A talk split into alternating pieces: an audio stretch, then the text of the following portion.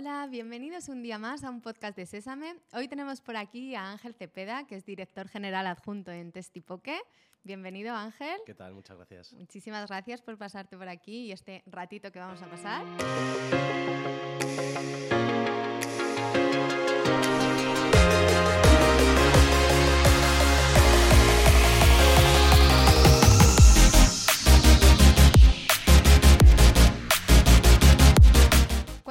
A ver, antes de nada, que para ubicarnos todos, ¿qué es Testipoque? Eh, Tasty Poke nació hace seis años, un concepto totalmente novedoso en, en España. Nuestro plato es un plato súper completo, imagino que ya casi todo el mundo lo conocerá. Pero bueno, quieres por si alguien no lo conoce, cuéntamelo. Genial.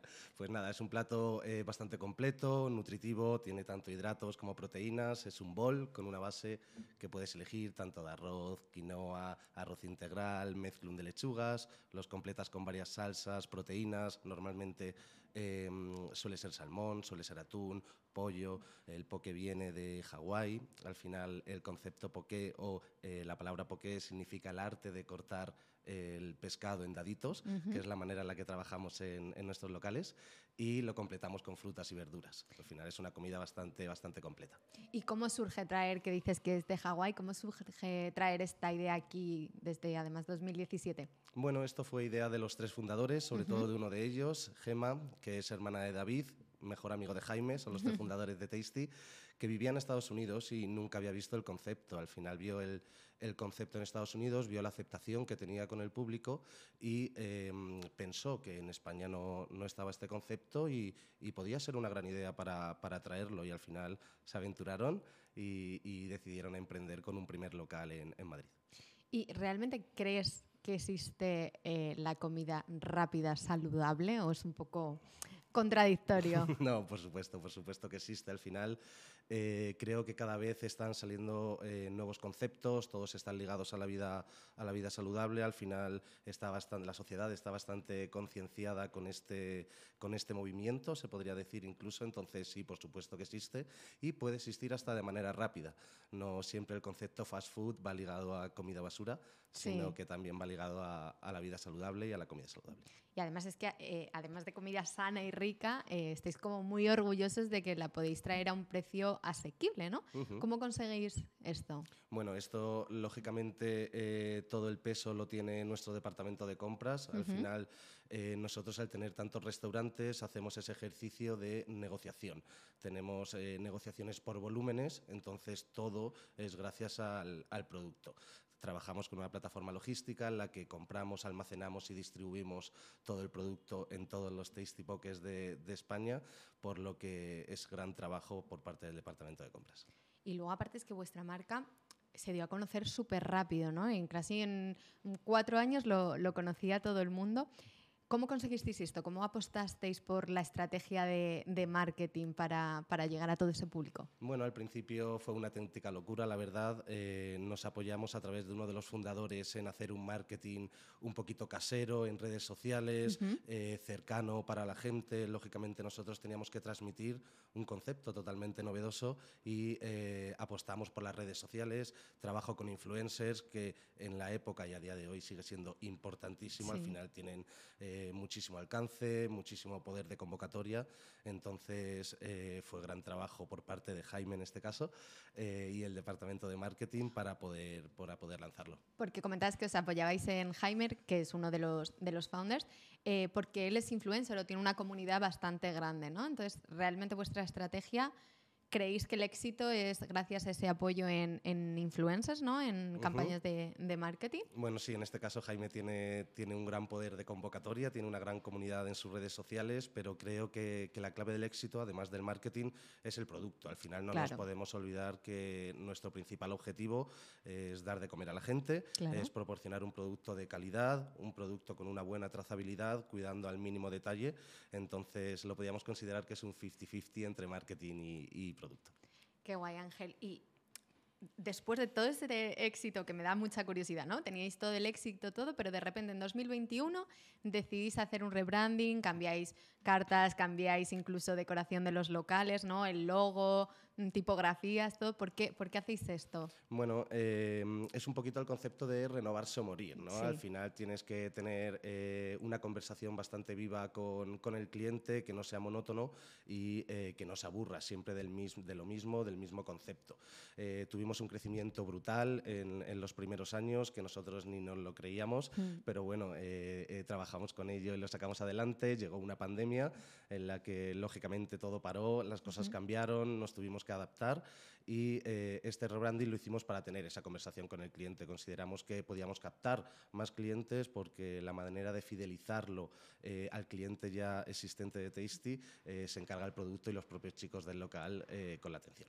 O sea, que aprovechasteis un poco la pandemia, ¿no? que fue un antes y un después para hacer todo este cambio. Eso es. ¿Y, y cómo conseguisteis no perder esos clientes que ya teníais fidelizados con, con el cambio? Bueno, al final, cuando, cuando realizamos esta acción, eh, mantuvimos ese hype que ahora está tan de moda decir con, con, el cliente fiel de Tasty, siempre y cuando nunca habíamos cambiado el producto, ni mucho menos, lógicamente, eh, en nuestro principal objetivo, como he dicho antes.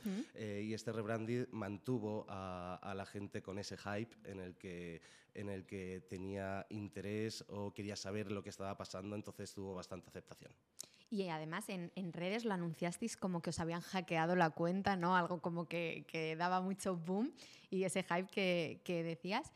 ¿Qué porcentaje atribuyes del éxito de ese rebranding a toda la parte del marketing que hablábamos un poquito un poco antes? Bueno, eh, como comentaba, creo que es un 50-50. Al final tenemos el 50% es un marketing, es la creatividad. Al final eh, el renovarse o morir lo tenemos muy presente en el día a día en, en las oficinas y eh, el producto. El producto para mí es totalmente fundamental, aparte del factor humano de la gente, de la gente que trabaja en, en, Tasty y la manera de transmitirle al cliente tanto filosofía como producto, como marketing, valores, etcétera, etcétera.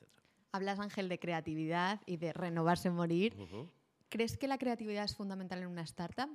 Bueno, eh, creo que es fundamental en absolutamente todas las empresas, realmente. Eh, tienes que estar a la tendencia, tienes que estar eh, al día, las tendencias van cambiando, lógicamente, te tienes que ir adaptando y muchas veces esa creatividad te puede lanzar a poder viralizar cualquier tipo de contenido, tanto en redes sociales como en cualquier parte, entonces considero que es muy importante, por supuesto. Y hablando ya un poquito más así de, de people, que es a lo que nosotros nos gusta en Sésame, vosotros bueno, primero, antes de eso, ¿qué filosofía tenéis en, en Bueno, al final es nuestra filosofía es llevar a todos los rincones una, una, solución de comida rápida y saludable. Al final son conceptos que todavía no están totalmente desarrollados en España, que cada vez están muchísimo más demandados, por supuesto. Entonces, esa es un poquito nuestra filosofía que queremos transmitir al cliente, aparte de la filosofía interna que tenemos nosotros con People, que es ese buen rollo, concepto de familia, compañerismo, etcétera y comparten vuestros empleados, porque me hablas del cliente y me refiero un poco más eh, al equipo interno, ¿no? ¿Comparten esa filosofía de, decías, familia, compañerismo y tal? Sí, por supuesto, en oficina, que somos eh, nueve personas, eh, en diferentes departamentos tenemos ese concepto de familia y compañerismo. Al final, donde uno no llega, puede llegar el otro, estamos, estamos todos compartiendo esas ganas, esa ilusión, ese, ese, vemos ese crecimiento rápido, totalmente exponencial de la marca y, lo compartimos a la perfección. Y luego por el lado de los locales tenemos unos áreas manager maravillosos que, son los que se encargan de transmitir a toda nuestra gente, que al final es la gente que el cliente final ve, que es eh, quien está detrás de la barra y quien te está sirviendo de comer. Entonces lo trasladamos de una, de una buena manera para que, para que puedan tener ese sentimiento de, pertenencia. Y vosotros empezasteis siendo tres, muy poquitos, y en nada de tiempo eh, pusisteis en marcha 20 locales con, con, un equipo tan, tan pequeño. ¿Cómo conseguisteis esto? ¿Cómo, ¿Cómo, lo hicisteis? Bueno, al final, al principio tuvo bastante aceptación el concepto. Eh, abrimos un primer local en la calle San Bernardo, en la Glorieta de Quevedo de Madrid, y eh, nos aventuramos a abrir otro segundo local en un corto periodo de tiempo. Tuvo tan, tanta aceptación que decidimos abrir el modelo en modelo de franquicia. Entonces, al final es una manera bastante rápida, sin utilizar recursos propios, con lo que puedes hacer crecer la marca, estar en más puntos de venta y conseguir bastantes beneficios. ¿no? Entonces eh, nos vimos en un punto en el que estábamos los tres, estábamos firmando un montón de franquicias, abriendo un montón de locales y nos encontramos encima de la mesa con 20 locales abiertos, 20 puntos de venta abiertos, en los que dijimos, wow, tenemos que crecer en estructura. Esto no puede seguir de esta manera, lógicamente. O sea, que en ese momento, ya cuando teníais los 20, decidisteis que, que había que crecer en estructura y ahí empezasteis a aumentar el equipo de, bueno, de, de locales, entiendo, y de oficina. Eso es, efectivamente. Eh, empezamos a crear los departamentos totalmente delimitados eh, dentro de oficina, eh, contando con grandes profesionales. Al final buscamos el talento, intentamos también em, promocionar el, el, propio talento dentro, de, dentro de nuestra marca.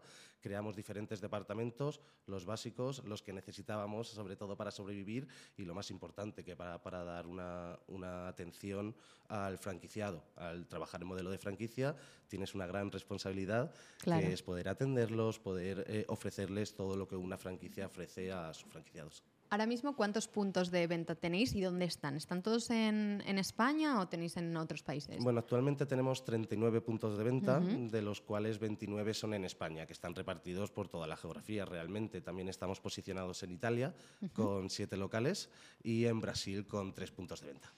¿Y habéis buscado siempre este crecimiento, bueno, tanto de, de los locales como del propio equipo responsable, digamos, no, no contratar eh, cuando no es necesario? Claro, al final tenemos que tener un, un crecimiento lógico y un crecimiento coherente. Al final, según las necesidades que nos iban trasladando y que actualmente nos va trasladando el propio negocio, eh, crecemos y reforzamos los diferentes departamentos según las necesidades. Y vosotros me, me, estabas comentando antes que estáis estructurados en los departamentos necesarios, ¿no? Uh -huh. ¿A qué te refieres con estos departamentos? ¿Cuáles creéis o creísteis en ese momento que eran los más importantes? Bueno, lógicamente un buen departamento de operaciones, que es el que se encarga de que todos los locales funcionen uh -huh. de manera correcta, se hagan eh, de la misma manera. El departamento financiero, lógicamente, es uno de los más importantes dentro de cada compañía. Absolutamente todas las compañías eh, se apoyan en ese departamento uh -huh. financiero. Nuestro departamento de marketing, que es fundamental, como he dicho antes, departamento de compras, totalmente fundamental, y el departamento de expansión para seguir haciendo crecer la marca y poder tener muchos más puntos de ventas en corto periodo de tiempo. Y todo este crecimiento sin departamento de recursos humanos. Todo este crecimiento sin departamento Ahí de recursos quiero humanos. ir porque me parece complicadísimo eh, que hayáis podido crecer y, y, y, gestionar todas estas personas sin un departamento de recursos humanos. ¿Cómo, cómo habéis hecho esta parte? ¿Cómo lo habéis gestionado? Bueno, eh, al principio fuimos nosotros mismos los que fuimos eh, haciendo los procesos de selección, buscando ese talento y afortunadamente nos apoyamos en, en gente totalmente maravillosa, uh -huh. con un talento espectacular, que como comentaba antes, entre todos nos echamos una mano, todos estamos al tanto de absolutamente todo y eh, en este caso soy yo la persona que se encarga de eh, los procesos de selección, de hacer el onboarding, uh -huh. de transmitir eh, la cultura y la filosofía de empresa a la gente de oficina y nuestros maravillosos área manager que se encargan de eh, contratar, de hacer los procesos, procesos, de selección y formar a los empleados de, de los puntos de venta. Claro, entonces tú eh, te apoyas muchísimo en esos área managers, ¿no? que son al final los que pueden transmitir la cultura al resto del equipo que está en, en los puntos de venta. Pero vosotros, por ejemplo, ¿cómo os mantenéis informados de, de, las necesidades o de las aspiraciones o problemas que pueden tener los empleados, tanto en oficina como en, en, en los restaurantes? Bueno, en, en, oficina tenemos el concepto de familia, realmente tenemos una mm. confianza tremenda que sí. podemos hablar de cualquier cosa, estamos en constante contacto, entonces eh, no nos resulta nada difícil eh, hablar entre nosotros o que me puedan comunicar cuáles son las necesidades. También eh, tenemos una manera de trabajar y tenemos un, un, crecimiento en el que todos vemos realmente que eh, tenemos mucho recorrido dentro de la empresa y al final el apoyo de los area manager con la gente de los puntos de venta le trasladan las necesidades, que nos lo llevan a la oficina y valoramos. Al final eh, siempre tratamos de, aunque no esté bien dicho, retener ese talento que vemos en... Fidelizarlo, nos fidelizar gusta ahora. el talento, eso es. eh, y nos lo trasladan a nosotros. Y para que un equipo de, de, nueve personas pues, funcione bien, y has comentado varias veces que todos os, os echáis una mano los unos a los otros, ¿cómo lo hacéis un poco para, para no pisaros en tareas o para que... Eh, esas líneas estén marcadas, aunque os estéis ayudando. Mm, bueno, eh, nosotros hacemos bastantes reuniones, sobre todo de manera semanal, en la que ponemos encima de la mesa absolutamente todo lo que estamos llevando a cabo con, cada uno de los departamentos y nos dividimos las tareas. Lógicamente los departamentos están totalmente eh, delimitados, cada uno es responsable de, su parcela, pero al final siempre que uno pueda levantar la mano y necesitar ayuda van a estar un montón de manos para apoyarle. Y hablas de que este equipo de, de oficina está muy conectado, que es como una familia, pero ¿tienen este sentimiento también los restaurantes, el, equipo que está en, en, los puntos de venta? ¿Se siente también que forma parte de, de, de, ese equipo, de ese sentimiento? Bueno, al final es lo que tratamos. Lógicamente nosotros tenemos con, con, nuestro, con nuestro, personal de los, de los, puntos de venta eh, diferentes acciones para poder mantenerles vivos, que puedan mantener esa chispa de ilusión, esas ganas de trabajar, etcétera. Entonces eh, realizamos ciertos incentivos, competiciones entre ellos. Siempre estamos desde el departamento de marketing utilizando esa creatividad, ya no solo para dar a conocer nuestro producto, nuestro concepto, sino para poder fidelizar el, el, talento y ese sentimiento de pertenencia que tienen los empleados dentro de los puntos de venta. Y que, que así algún ejemplo de algún tipo de acción que hagáis para que se sientan involucrados y, y, unidos al proyecto? Bueno, eh, normalmente hacemos, un, hacemos no, eh, bastantes team, team buildings, eh, incluso salimos fuera de la oficina y sabemos separar perfectamente el mundo laboral con el mundo personal. Entonces, eh, hacemos quedadas, salimos, eh, al final tenemos esa relación también personal que hace que ya, no sientan ya no solo sientan pertenencia por la marca, sino que también entre ese factor personal que cada uno nos podemos ayudar entre nosotros porque tenemos esa relación. ¿Y crees que la experiencia del empleado es fundamental para fidelizar el, el talento?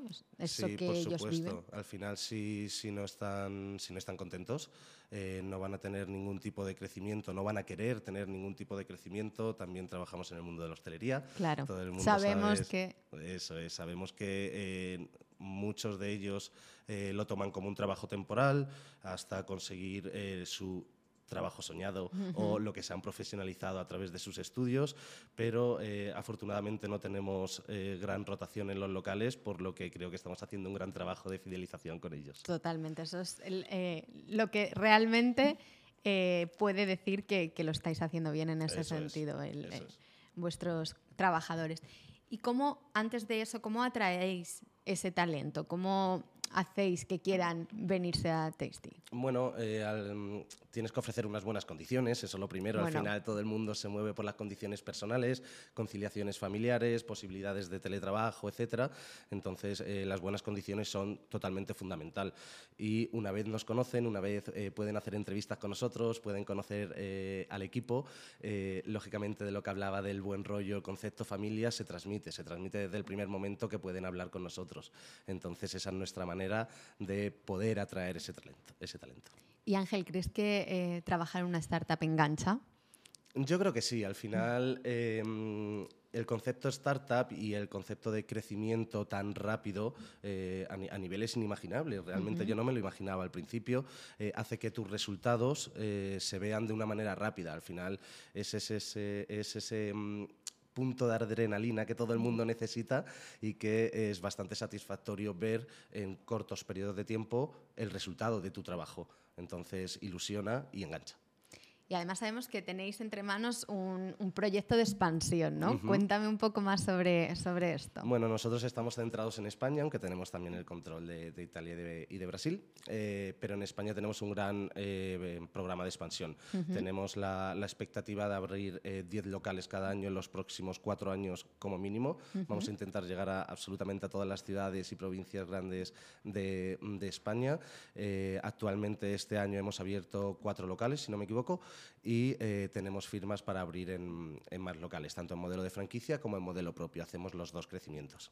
¿Y estáis en un punto ahora en el que abriendo todos estos locales también creéis que tenéis que aumentar el equipo de oficina y de estructura? Por supuesto, al final eh, tenemos que eh, reforzar los equipos, reforzar los departamentos, el propio volumen de trabajo, el propio volumen de crecimiento nos lo pide y aumentar en departamentos. A un corto periodo de tiempo eh, pretendemos em, crear este departamento de recursos de humanos, recursos humanos del que estamos hablando, sí. Y ya un poco, Ángela, a modo conclusión, me has ido diciendo pinceladas, pero ¿Qué planes tenéis en un futuro a largo plazo eh, dentro de, de Bueno, eh, aquí podemos dividir un poquito la estrategia de empresa y las personas. Al final, la people, que es lo más importante, que es quien sostiene todo esto y es lo que más tenemos que cuidar junto a nuestro cliente y nuestro producto. Nunca nos olvidemos de eso.